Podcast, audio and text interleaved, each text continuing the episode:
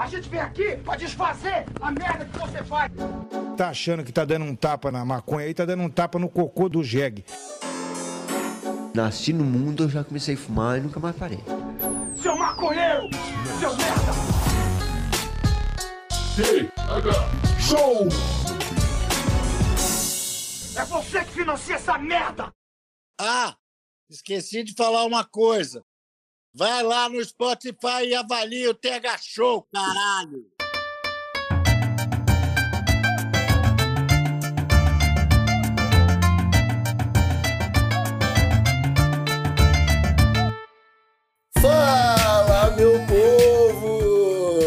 Começando mais um TH Show Podcast aqui direto da rádio com transmissão para todas as plataformas de áudio desse planeta comigo, Igor Seco, comandando essa web bancada canábica junto com meu grande amigo Marcelo Nhoque. E aí, Marcelo Nhoque, como é que você tá? Tudo certo? Tudo bem? Fala, meu Brasil! eu não consigo ser alegre, irmão. Vai, faz cinco anos, vamos, vou. Chega, né? Tô bem, Igor, e tu?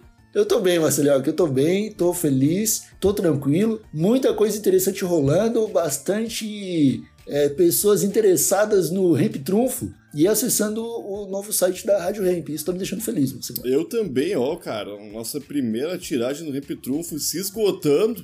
Então até eu digo pessoal aí, quem quiser pegar o primeiro, a primeira fornada no Ramp Trunfo, que já deu uma corrida lá em radioramp.com barra loja, mas vai na Rádio Ramp também pra dar uma olhadinha naquela homepage sensacional que conseguimos, depois de muito esforço, colocar no ar e dar uma olhadinha nos nossos produtos lá, porque tá tudo muito massa, Igor Seco. 2024, 2024, hein? É isso aí. Além dos produtos que você encontra na loja da Rádio Ramp, tem os artigos que a gente escreve lá, trazendo muito conteúdo informativo, né? É um, a gente traz textos ali sobre o verão da lata, a gente falou sobre a manga rosa. Esses dias eu tava explicando, ou tentando explicar através de texto, o que que era o óleo de cannabis, Marcelino. Então a gente está postando um tipo de conteúdo ali que é altamente compartilhável para tirar algumas dúvidas, aí do pessoal que está mais desinformado. A gente está pegando leve, escrevendo daquela forma gostosa para qualquer é, pessoa com um pouquinho de dificuldade conseguir entender também sobre o que que se trata essa plantinha e qual que é o nosso trabalho, né?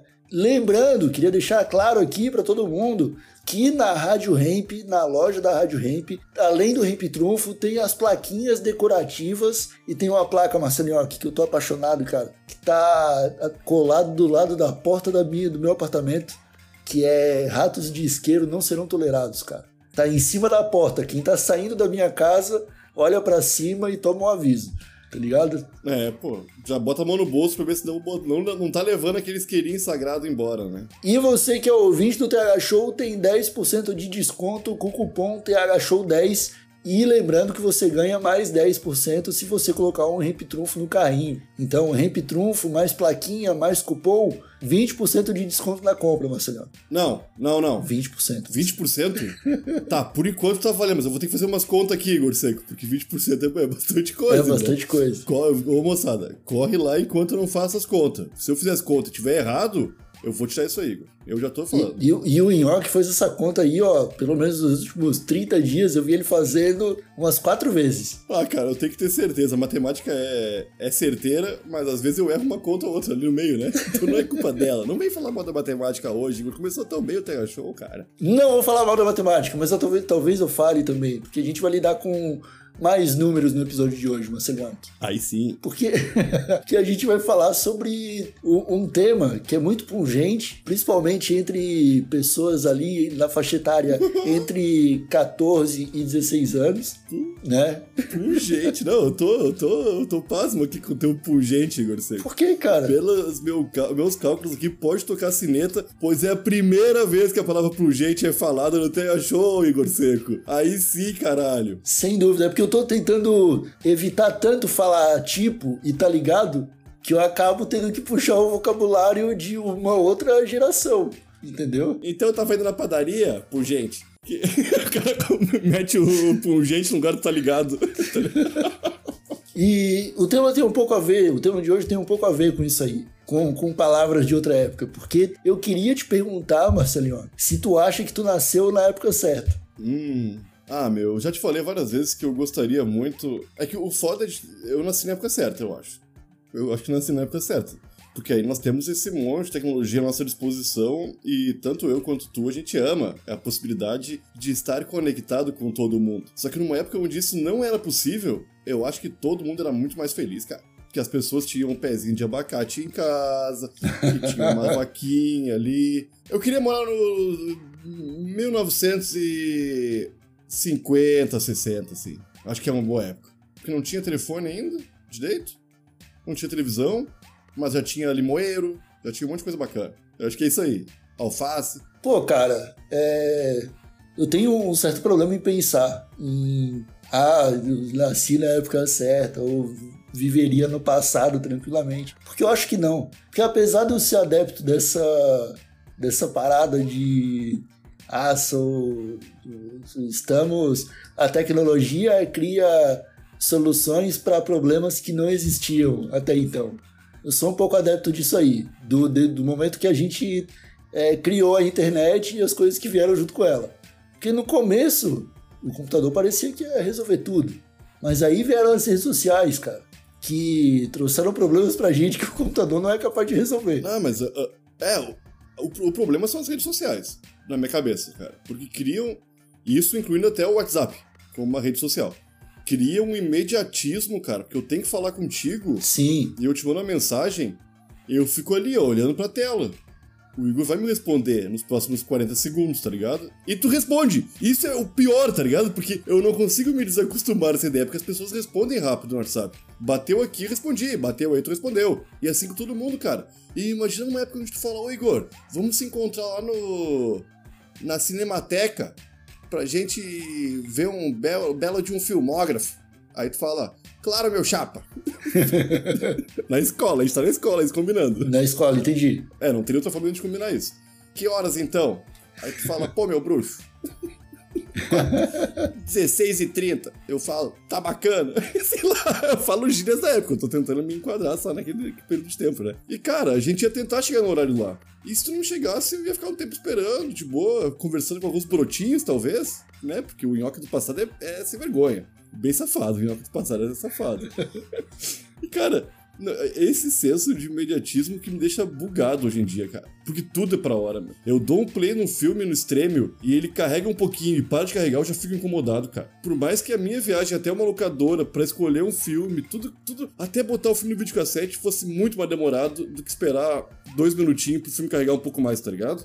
É estranho, cara. Cara, eu vou te falar que eu não consigo me ver vivendo em outra época mais. Eu não gosto de imaginar um, um, momento da minha vida em que eu tinha que sair da minha casa numa sexta-feira. Sexta-feira nunca tava, né? Pra alugar um filme. Talvez o filme que eu quisesse alugar nem tivesse na locadora. Aí eu ia ter que pegar outro filme, levar para minha casa, assistir o filme, chamar o máximo de pessoas possíveis da minha família para fazer valer aquele dinheiro e muita gente ver o filme. Claro. Aí rebobinar a fita e aí tô, tu gostou do filme, tá? Caramba, que filmaço. Que filme que é Matrix. Caramba, Matrix, que irado. Vamos assistir. Aí tem duas horas de filme. Aí tu vê o filme. Pô, irado, filmaço. Agora tem que rebobinar, irmão. Puta merda, por que, que eu fui ver de novo? Entendeu? Aí, tu, depois de todo esse processo, chega um momento que a TV entra em disputa. Porque Alguém vai querer ver o Fantástico, alguém vai querer ver o, o Domingo Legal, alguém vai querer ver o Faustão. Ah, tem isso. O Raul Gil, o Robson Anjinho do Raul Gil. Alguém vai querer ver. Uhum. O Robson sumiu e o Raul Gil tá aí até hoje, né? Que loucura. Tá né? aí, e aí, velho, o Robson Anjinho ele fez harmonização facial. E tá lindo. Ele tá muito mais angelical. Ele tá muito mais angelical. E aí, o. Pô, tudo isso, pra chegar na segunda-feira, tu tem que voltar na locadora até as quatro e meia da tarde, porque senão tu vai tomar uma multa de mais uma locação, cara. Porra, Igor. E aí tu fica com aquela ansiedade. Não, ó, até um certo ponto, eu concordo contigo. O que, o que foge tudo são as redes sociais. Mas não vem querer dizer para mim que o tempo em que a única coisa que tu tinha para fazer era subir numa goiabeira para se divertir era melhor, era bom, porque não era, cara. Hoje eu tô na minha casa, na minha cadeirinha aqui, se eu quiser subir numa goiabeira, tem um simulador de goiabeira em algum lugar, eu vou baixar em 15 minutos eu tô subindo a goiabeira. E se eu quiser em seguida entrar num, numa, numa guerra de, de, de, aviões, eu vou entrar na guerra de aviões no, no segundo, no, no momento seguinte. Então, não tem como competir, cara. É, isso é verdade, isso é verdade. Não tem. Cara, mas, mas, mas, Igor, por mais que tu tivesse que ter esse período de deslocamento até uma locadora, até uma goiabeira ou até um campo de batalha de aviões, tu teria feito vários contatos humanos, tu ia socializar no caminho. Se fosse uma goiabeira, tu ia ter que entrar no pátio do seu Oswaldo e falar, pô, seu Oswaldo, deixa eu subir na goiabeira e pegar umas goiabas. Ele ia falar, sai daqui, guri! Então ele dizia, tá, Oswaldo, foi mal. E aí o Oswaldo ia virar de costas e tu ia entrar e tu ia, não tava nem aí com o seu Oswaldo. Era outro tempo, Igor. Na locadora, tu ia falar, meu, eu lembro perfeitamente de falar pra uma, uma mulher de uma locadora aqui que tinha o filme Evolução, aquele do ZT, do Head and Shoulders, tá ligado? Que é um filme ruim. E eu, eu tinha visto um trailer e falei, pô, vai ter um filme legal de ET, se chama Evolução. Aí passou dois meses, a mulher falou, lembra aquele filme que tu falou? Eu comprei. Tá aqui, ó. Eu aluguei, aí passou sete meses, um ano, e a mulher me falou assim, sabe aquele filme Evolução? Tu foi a única pessoa que alugou ele em todo esse tempo aqui. e me deu uma coisa tão triste, ao mesmo tempo tão boa, cara, de exercer influência na vida de uma senhora que deveria tomar as próprias decisões baseadas em outras coisas que não uma criança pedindo um filme. Cara, isso aí não existe mais hoje em dia, porque hoje em dia não sou só eu indicando um filme. Tu abre o TikTok tem alguém indicando um filme. Tu abre a televisão tem uma pessoa indicando um filme. Tu entra no WhatsApp tem alguém falando indicando um filme. A, a vida mudou, cara. Quando tu quer um contato humano e tu não tem nessa ligeireza que a internet proporciona, porque o contato humano tu não consegue ter ainda. Ao instalar de uns dedos, a um segundo de distância. Ah, não tem, cara, mas o, o que interessa, o cara tem. Porque assim, tu tá falando de um, de um tipo de interação humana que, que realmente não acontece mais, a gente não vê acontecendo. Primeiro, que eu acho que falta pra ti um pouco de contato com criança, porque Né? Tendo, tendo criança em casa é, com certa frequência com as meus afilhados, eu tenho interações muito parecidas com essa, tá? O, o que, o que me diverte bastante ainda, sacou? Mas esse é um ponto positivo dentro de um mar de infinidade que é a interação humana, mano. Vou te falar, o, o seu Albertinho, dono do pé de limão, ele não, ele não era tão amigável assim. Ele virava as costas, o cara ia pro pé de limão, roubava os limão dele e tudo mais. Mas quando ele voltava, irmão, era com alguma coisa na mão ameaçando, então o cara voltava pra casa com aquele pânico. Se eu ver o, o, o seu Astolfinho de novo, eu tô fudido. Ele vai me cobrar por causa desse, dessa meia dúzia de limão. E talvez ele vá. E a partir daí tu começava a dar uma volta muito maior pra sair no mesmo lugar, pra deixar de passar na frente da casa desse senhor e ir lá nessa volta conhecer outras pessoas, fazer outras amizades. Eu prefiro muito mais só silenciar o seu, o seu Agostinho é muito mais simples, muito mais e simples. resolve esse drama da, da interação humana. Entendeu? Pô, cara, olha só como a tecnologia é positiva. E eu, eu, eu tenho motivos fa- falar que ela é extremamente positiva na minha vida. Eu ia numa locadora de videogame aqui do bairro pra jogar PlayStation 2. Aí uma vez, cara, a minha mãe, eu falei assim, ó, a minha mãe ela pagava o fretadinho pra eu ir pro colégio, porque era meio longe.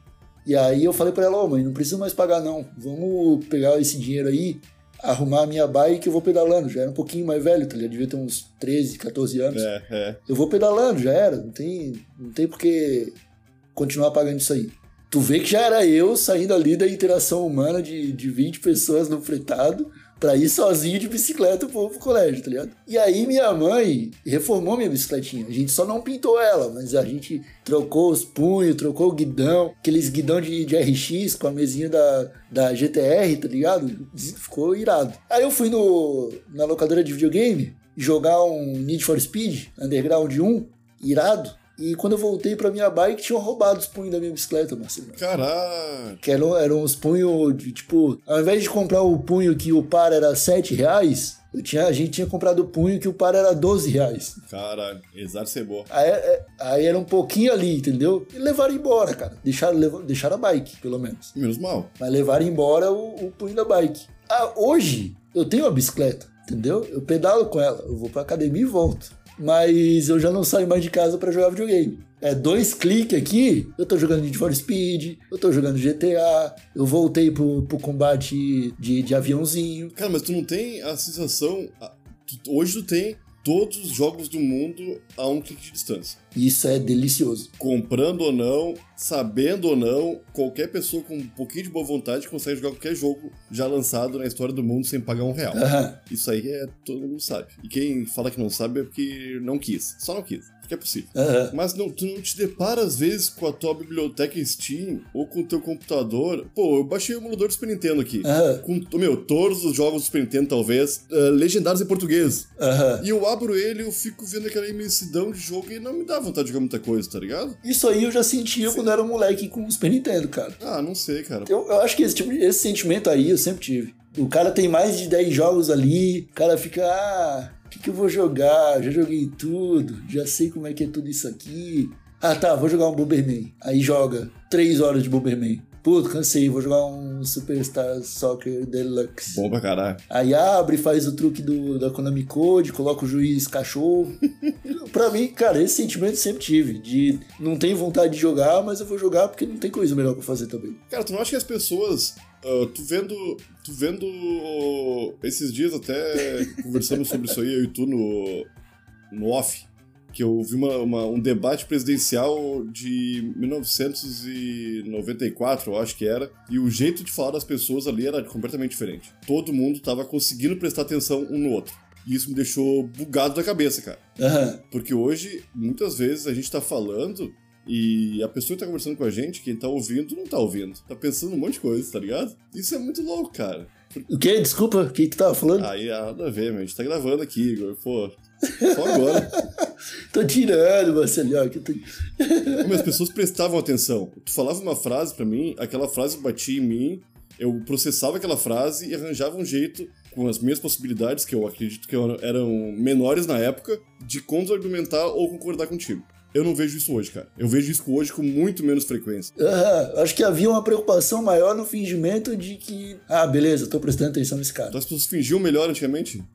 A, a- cabeça humana é uma máquina pensante, Marcelinho. Ela não para. Ela é uma indústria de pensamento. É um pensamento depois do outro ali. Quer pensar, irmão? Pá! Mais, mais rápido que a velocidade da luz, cara. Entendeu? É ali, ó, pensamentos, vários pensamentos, um atrás do outro. Quando tu quer pensar, velho, tua cabeça não para de pensar, não. E aí, eu acho que existia mais uma, uma desculpa de. Pô, debate presidencial. Existem aqui várias pessoas com técnicas pra parecer que tá prestando atenção nas coisas. Que tivessem fingindo. Eu pre- prefiro, eu prefiro que todo mundo continuasse fingindo até hoje que tá prestando atenção. Porque é foda, cara. Pô, eu vi uma.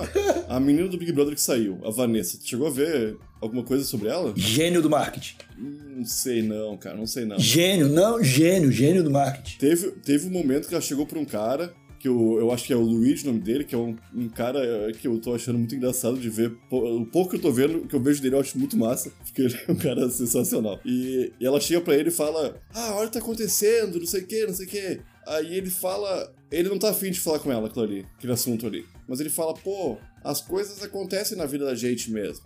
Eu vou te dar um exemplo do Naruto.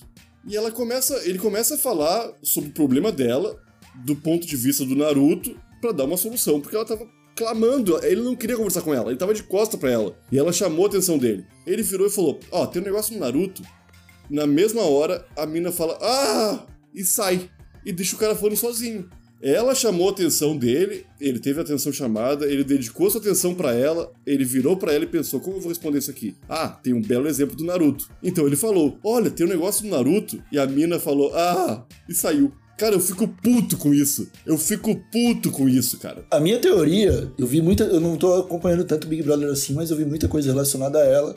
Porque o Twitter era só isso as últimas duas semanas, né? Aham. Que foram vários momentos que essa mina se passou muito. Só que, cara, ela jogou o jogo como ela tinha que jogar e acabou. Porque ela não precisa do dinheiro. Ela, ela não precisa do dinheiro. É, Um milhãozinho, ela deve fazer em um mês bem trabalhadinho, ela faz um milhão e meio. Na moral, ela entra, uma pessoa entra, com a vida ganha, tá? Chega lá, paga de louco duas semanas e desiste do nada. Mano, o público tá em casa assim, meu Deus, o que será que ela vai aprontar agora? Quem, quem que será que vão fazer agora que ela, que ela tá dando uma de maluca? é, é. E aí ela sai, mano. Eu não fui olhar, mas eu acho que ela, ela ganhou alguns seguidores nessa saída dela repentina aí. Ah, deve ter ganhado. E ela saiu, cara, como a heroína da história dela, mano. ela não fez nada de mal pra ninguém. tá Ela não fez nada de mal pra ninguém. Não a ponto de odiarem ela, tá ligado? Não, não. E pronto, é isso. Ela, ela saiu, ela venceu pra, na, na historinha que ela criou dentro da casa e ela pode sustentar isso pra eternidade, cara. Mas tu viu o momento que ela apertou o botão? Bem atuadinho ali, duas semaninhas. Cara, não, não, mas ela, ela fez um. Que o meu amigo metaforando não, não me critique por estar usando os conhecimentos dele sem eu ter o mínimo de faculdade que ele tem, né? De anos e anos de estudo dessa pseudociência. Mas uma. Ela apertou o botão. Tu, nossos ouvintes, façam esse exercício. De assistir o vídeo que ela aperta o botão. Ela aperta o botão, se vira, cruza os braços e faz uma carinha de tá, podem parar de fingir que são atores, eu ganhei. É uma, é essa carinha que ela faz, dá pra ver. Fô, meu, tem uma legenda na testa dela, assim, ó. É, isso aqui é verdade, é verdade. Ela achou que todo mundo era ator e que ganhou o programa. Porque, meu, é... ela entrou nessa pira de que ela tinha descoberto que ela era a personagem principal. Por N fatores que levaram ela a pensar isso aí, que talvez só foi uma série de coincidências. que... Eu acho que foi marketing do começo ao fim, cara. Não sei, cara. Não se foi. Meus, foi. para- meus parabéns pra ela. Coisa boa. Eu acho que foi marketing do começo ao fim, cara. Hum, não sei, cara. Que eu acho, eu, eu acho que sim, A cara. viradinha que ela dá pra todo mundo, cruza os braços e faz uma carinha de pode parar de fingir, foi muito genuína, cara. Bah, aquilo ali a Fernanda Montenegro não consegue fazer. E a Fernanda Montenegro manda bem, cara. Não sei, cara. Papel de maluco não é tão difícil de fazer. Só precisa parecer maluco. Olha o Johnny Depp aí. Marcelioque, pra continuar no tema que a gente propôs no começo do episódio, um pouquinho talvez, eu trouxe uma pergunta pra te fazer. Se tu pudesse voltar no tempo pra um momento histórico, pra onde tu voltaria e o que tu faria? A época histórica de algum acontecimento histórico show, tu diz. Show. Tipo, ah, o Celso, o Celso Portioli voltaria pro 11 de setembro pra ele ver pessoalmente. Pô, cara, eu queria muito ver o. Eu queria muito ter, sentir. É que eu, eu voltando, eu acho que não sentiria, né? Eu teria que nascer nessa. Porque eu acho que quando o homem foi na Lua a primeira vez, deve ter sido uma comoção mundial muito show. Do mundo inteiro pensando, estamos a caminho do progresso. Deve ter sido. É que o que eu não teria, porque eu tô no futuro e vi que não chegou o progresso ainda, tá ligado? Mas eu gostaria de voltar bem bebezinho, assim, pra não lembrar de nada. E ver, assim, de novo, transmissão de o homem chegou na lua. Caralho, muito massa, tá ligado? Deve- não, deve ter sido irado. Eu tenho um tio que ele fala que as igrejas aqui da região tudo tocaram o sino. Falaram que, tipo, as igrejas tudo falam.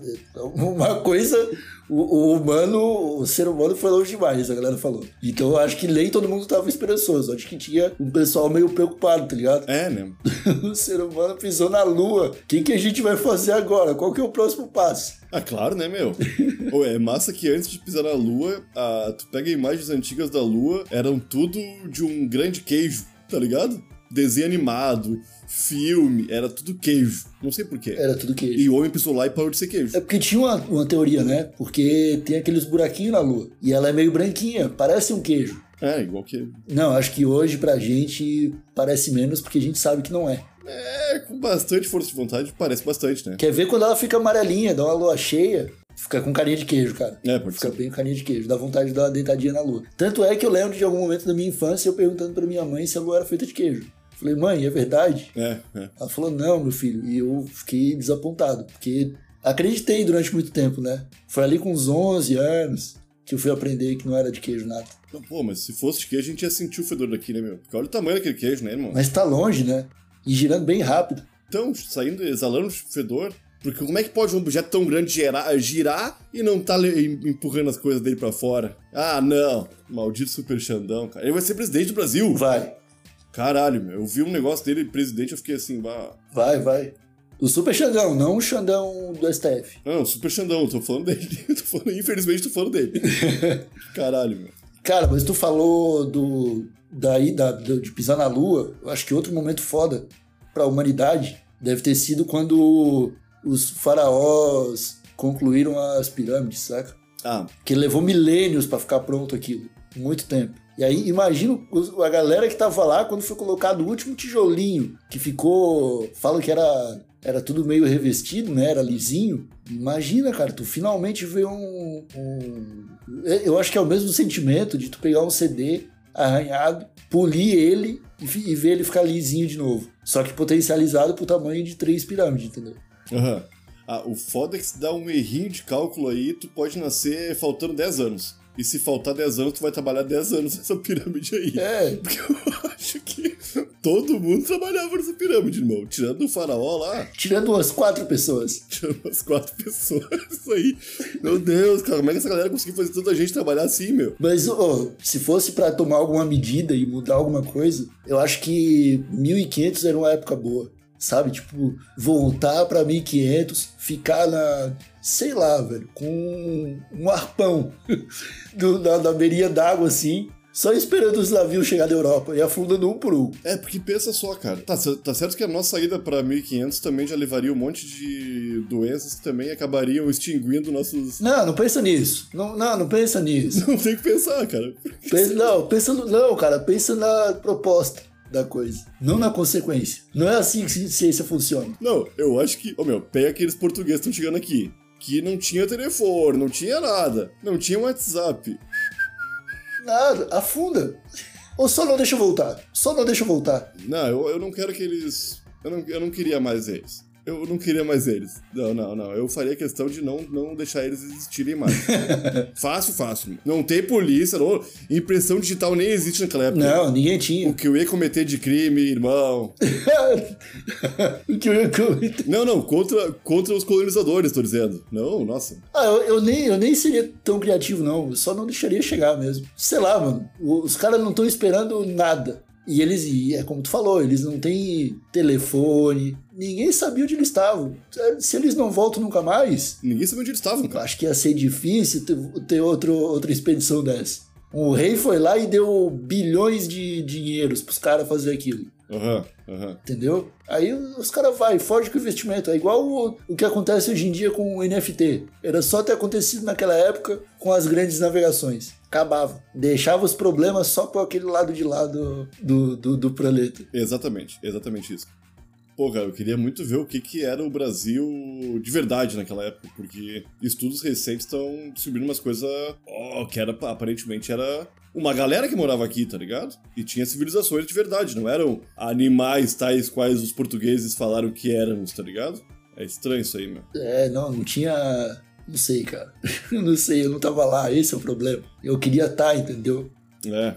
Não, não, se tu fosse pra 1500, eu ia contigo. A gente começava. Imagina se a gente começa a ter show em 1500, irmão. Nossa, cara. Imagina se a gente- a gente chegar lá, mostra podcast pra eles, a gente acaba com, com a civilização sul-americana do nosso jeitinho.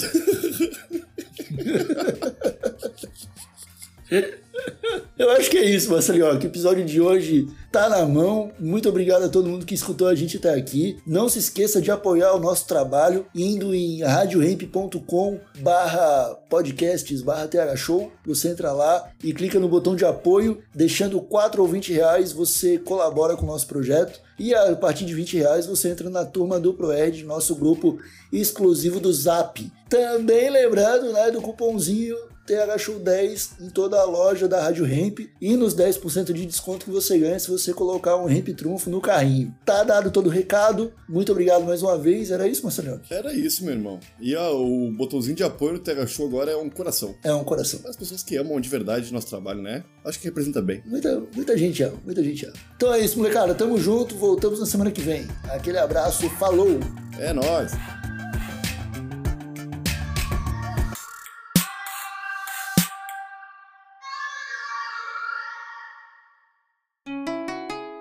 Rádio Hemp.